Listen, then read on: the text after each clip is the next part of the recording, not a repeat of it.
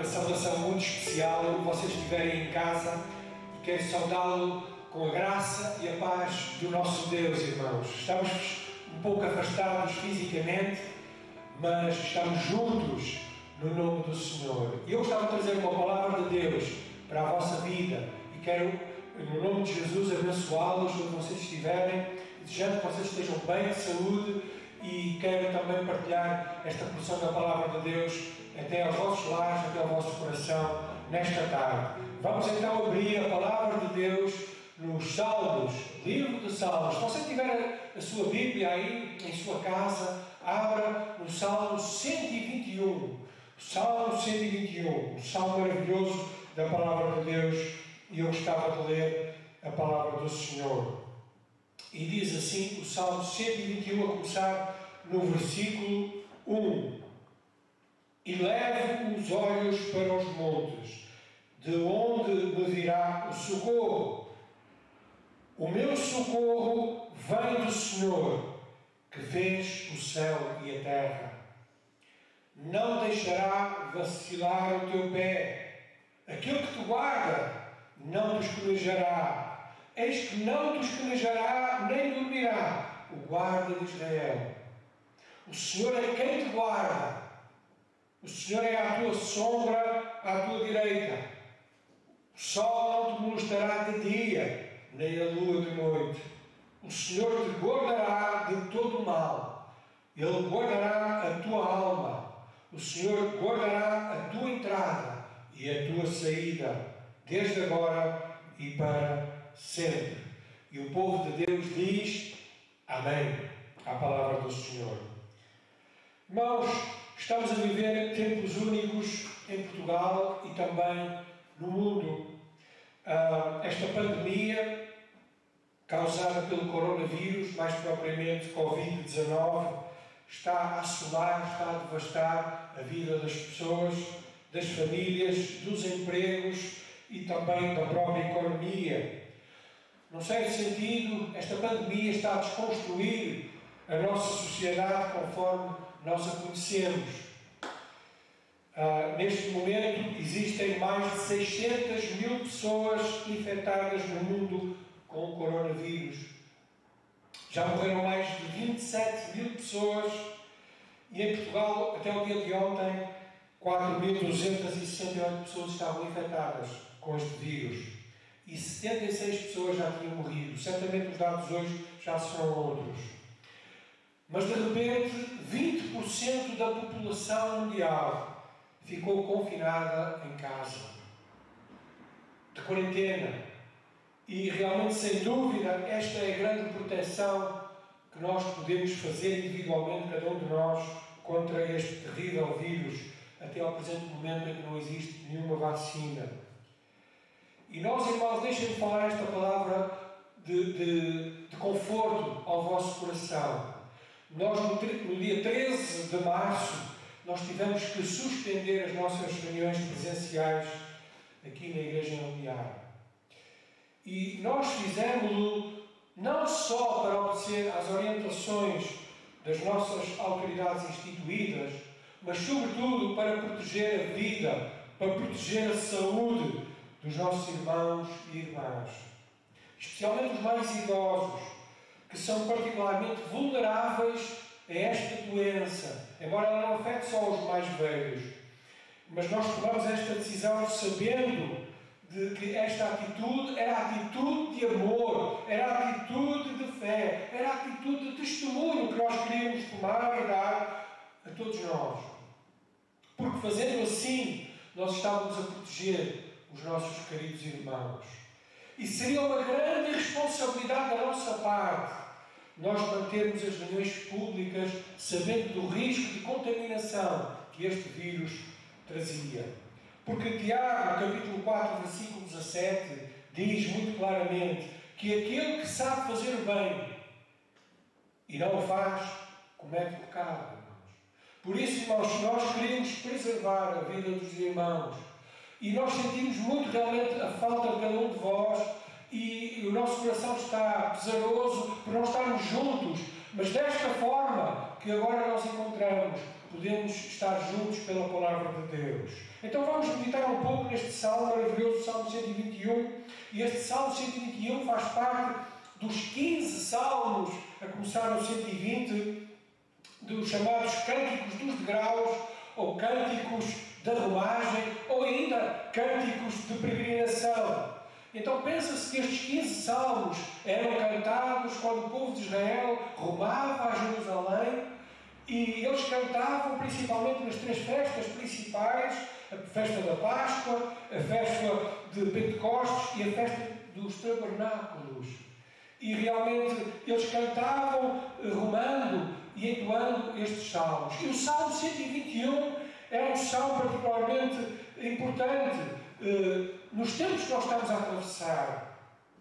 Este salmo começa com este pungente pedido de ajuda do salmista.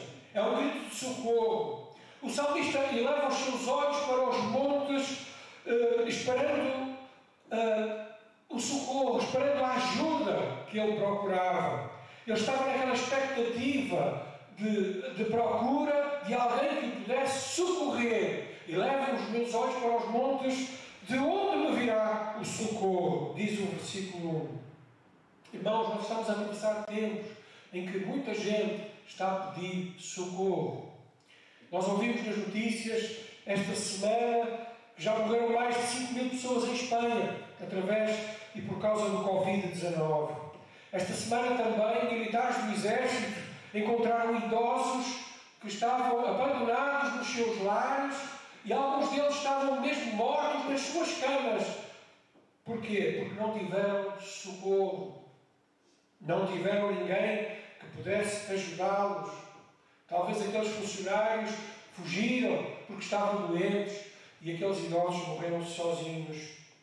E esta indagação no versículo 1, de onde me virá o socorro, ela inicia uma alma atormentada, uma alma afligida, uma alma ansiosa que está à procura de uma resposta. O grande anseio do ser humano, nós sabemos que ele é interior, é espiritual. E só Jesus Cristo, aquele Jesus que nós amamos, aquele Jesus que nós temos como Senhor, aquele Jesus que salvou a nossa vida, só Ele pode solucionar o problema do pecado. Porque Romanos 5,8 diz que Deus prova o seu amor para conosco em que Cristo morreu por nós, sendo nós ainda pecadores. Mas a pergunta, irmãos, que paira também o coração de muitos irmãos e irmãs, será que os cristãos também não, não podem passar por estas aflições, por estes uh, cuidados, por estes problemas? Será que os cristãos estão imunes ao coronavírus? Irmãos, a resposta é muito simples. Sabemos que não. Não estamos imunes, irmãos. Nós também podemos ser atingidos por esta terrível doença que é tão altamente contagiosa. Na quarta-feira li acerca de um pastor norte-americano chamado Landon Spradlin, de 66 anos. E este pastor norte-americano tinha dito numa rede social que o coronavírus era uma histeria coletiva mas este irmão foi realmente, infelizmente, mais uma vítima. Na quarta-feira faleceu, vítima do Covid-19. Os cristãos também podem passar por dificuldades, por lutas, por problemas e também ser afligidos com esta doença. Sabemos na história da Bíblia, muitos servos de Deus fiéis, como por exemplo David, ele exclamou: Cordeiros do inferno me cercaram. Porquê? porque ele também foi afligido. E realmente também o justo Jó foi terrivelmente atormentado e clamou no capítulo 30, versículo 38: Denegrido ando, mas não do sol, levantando-me na congregação, clamo por socorro. Mas não só Jó, o apóstolo Paulo e muitos outros foram afligidos. O apóstolo Paulo, por exemplo, dizia que cumpria o resto das aflições de Cristo pela Igreja, Colossenses 1,24. Tiago, eh, na sua epístola, versículo 5 e eh, capítulo 5, versículo 13, ele diz, falando aos crentes, está alguém aflito? Ora, Então, este irmãos, é um tempo de aflição, mas é também um tempo de oração. É um tempo em que nós, nas nossas casas, podemos orar, interceder ao Senhor, não só pelos médicos, pelos enfermeiros, pelas equipas que estão na frente na luta contra esta batalha, mas também pelos pastores, pelos líderes, pelas igrejas, pelos nossos irmãos que estão realmente continuando a ser fiéis ao Senhor diante desta devastação. Reparem que o nosso socorro não está nos montes, ou seja, a solução para o nosso socorro não está nos montes, naquilo que se vê, naquilo que está diante de nós. E que se há uma coisa que esta pandemia veio mostrar, é que a cura não está nas coisas materiais, nas coisas visíveis, não está no dinheiro, não está nos bens, não está no conhecimento, não está na política, porque todos podem adoecer. Indiferentemente da sua raça, da sua condição social, esta doença atinge a todos. Os montes também tipificam e simbolizam os nossos problemas, irmãos.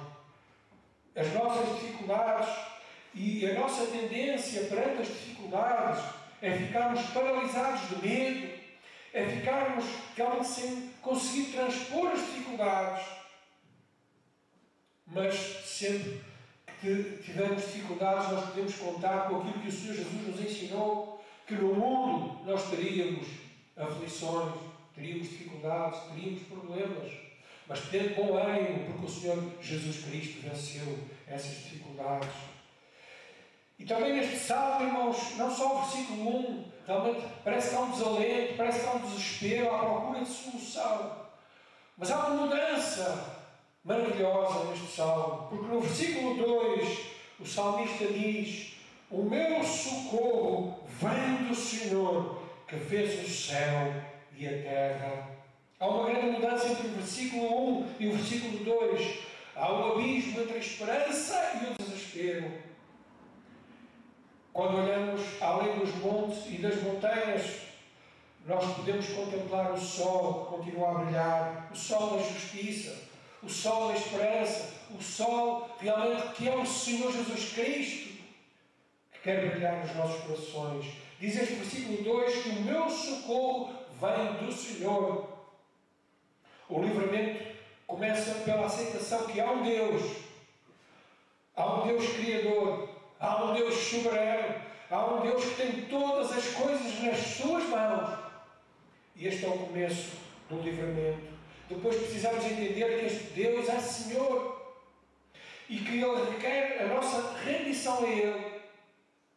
Ele espera que nós nos sujeitemos ao seu plano, àquilo que Ele deseja fazer em cada um de nós.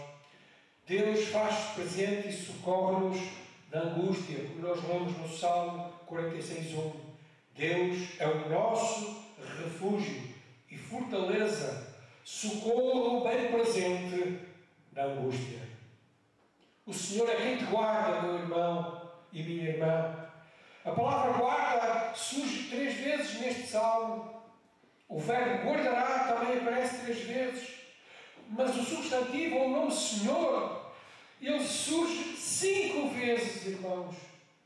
Então Deus, o Senhor, é a base da nossa esperança e da nossa segurança. Ele é o nosso abrigo, Ele é o nosso protetor, Ele é o nosso amparo. Mesmo que todos te desamparem, mesmo que estejas solitário aí na tua casa, saiba de uma coisa, querido irmão: Deus está contigo. Deus não te deixa nem te desampara.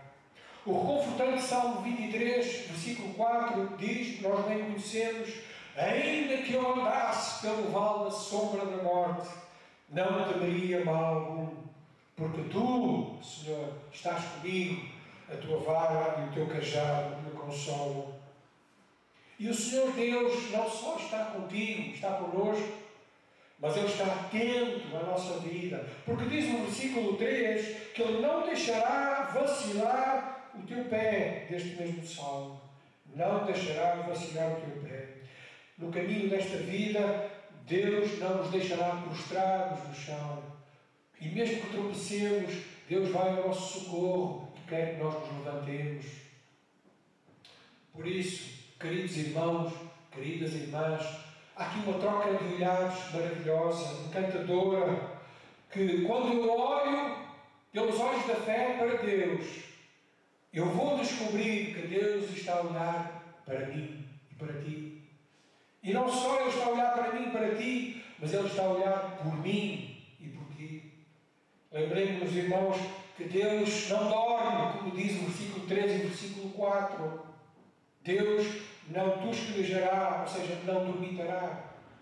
Ou como nós costumamos dizer, Ele não passa pelas brasas. Não, Deus está atento àquilo que se passa no mundo e também na tua vida. Alguns até acreditam que há um Deus, alguns pensam que Ele de facto até pode existir, mas pensam que Ele está afastado da nossa narrativa humana, da nossa história. Mas isso é um terrível e grande engano, é mentira. Porque Deus está interessado na história da tua vida. Um dos nomes de Deus é El Roi, o Deus que tudo vê. E Provérbios 15.3 diz que os olhos do Senhor estão em todo lugar, contemplando os maus e os bons. Deus cuida do nosso caminho cuida do nosso caminhar. O versículo 5 e o versículo 6 fala de que Deus é sombra e que Ele também é o fogo. E isto era muito particularmente interessante para o povo judeu que tinha que andar por aqueles desertos. E nós também temos os desertos da nossa vida. E nos desertos da nossa vida Ele é a nossa fresca sombra. E também perante o frio da noite, o Senhor aquece a nossa alma. No versículo 7, para avançarmos um pouco mais, nós lemos que Deus guarda-nos do mal e não só do mal, Ele guarda-nos do maligno. Infelizmente, caros irmãos e caras irmãs, nós vivemos e conhecemos alguns cristãos que estão aterrorizados com tantas coisas neste mundo, também com esta doença. E alguns cristãos vivem aterrorizados com o diabo, com as circunstâncias, com até a possibilidade de serem processos, de perderem a sua salvação Irmãos, mas 1 João 5,18 diz de uma forma muito clara que aquele que Deus é gerado conserva-se a si mesmo e o maligno não lhe toca.